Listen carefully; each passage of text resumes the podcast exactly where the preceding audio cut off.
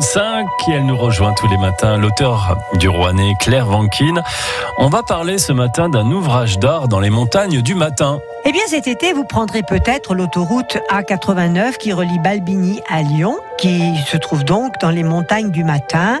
C'est situé entre Sainte-Colombe-sur-Gand et Balbini. Et là, vous allez passer sous un viaduc qui se nomme le pont Marteau. Il est impressionnant. Et ce qu'il est aussi, c'est le fait que les deux voies de l'autoroute sont en décalé. Il y en a une qui est plus haute que l'autre. Sur le trajet en direction de Lyon, vous serez en contrebas.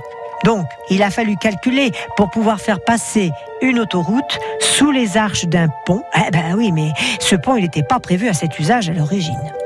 Donc ce pont viaduc mesure 312 mètres de long, 50 mètres de haut. Il est imposant construit tout en pierre et il a été inauguré en 1923. C'était pour l'époque un véritable défi.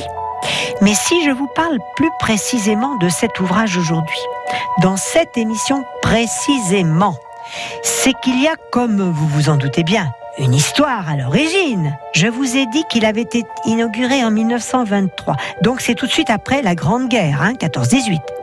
Eh bien, sachez que les piles de ce superbe pont ont été construites, allez, je vous laisse deviner quelques secondes, par les prisonniers allemands pendant la guerre.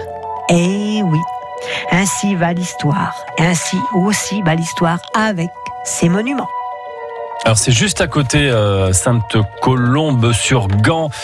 Et ce magnifique euh, viaduc, effectivement, c'est juste à côté de, de Sainte-Agathe en, en Donzy. Et j'ai une très très bonne adresse à vous donner, c'est l'Auberge du Chêne si vous avez envie de manger des grenouilles.